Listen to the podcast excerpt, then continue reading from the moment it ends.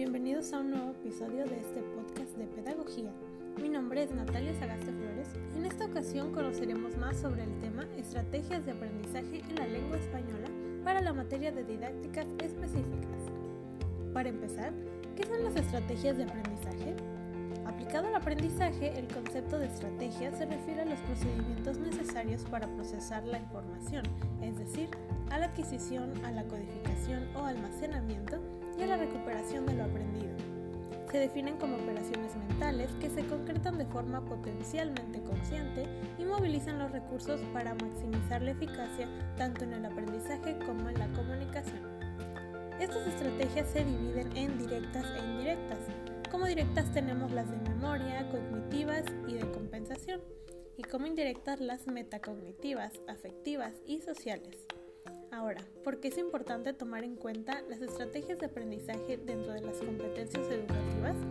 Pues porque cumplen una función primordial para poner en práctica el cambio metodológico del proceso de enseñanza-aprendizaje del alumno. Nuestro propósito se basa en lograr cambios de conducta reales.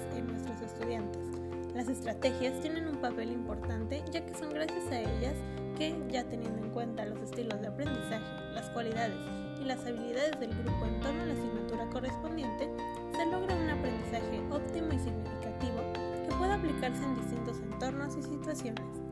Sabiendo esto, ya nos podemos enfocar principalmente en la lengua española. ¿Cuál es la finalidad del docente, alumno y el uso de estrategias de aprendizaje en la lengua española?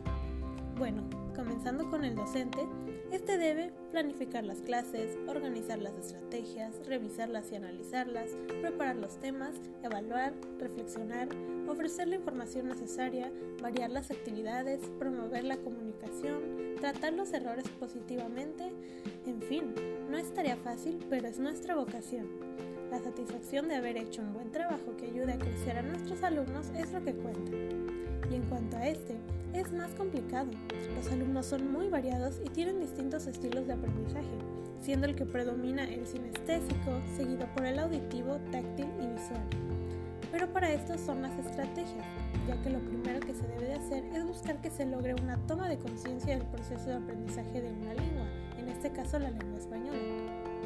Después se plantea que hay que despertar la motivación, la actitud positiva más que nada el control de los elementos afectivos, Posteriormente ya llega lo práctico, en donde se identifica si la estrategia fue o no efectiva, si es eficiente la comprensión de los elementos lingüísticos y ya para finalizar se realiza la evaluación, autoevaluación y superación en cuanto a los tropiezos que se puedan ir dando en el camino.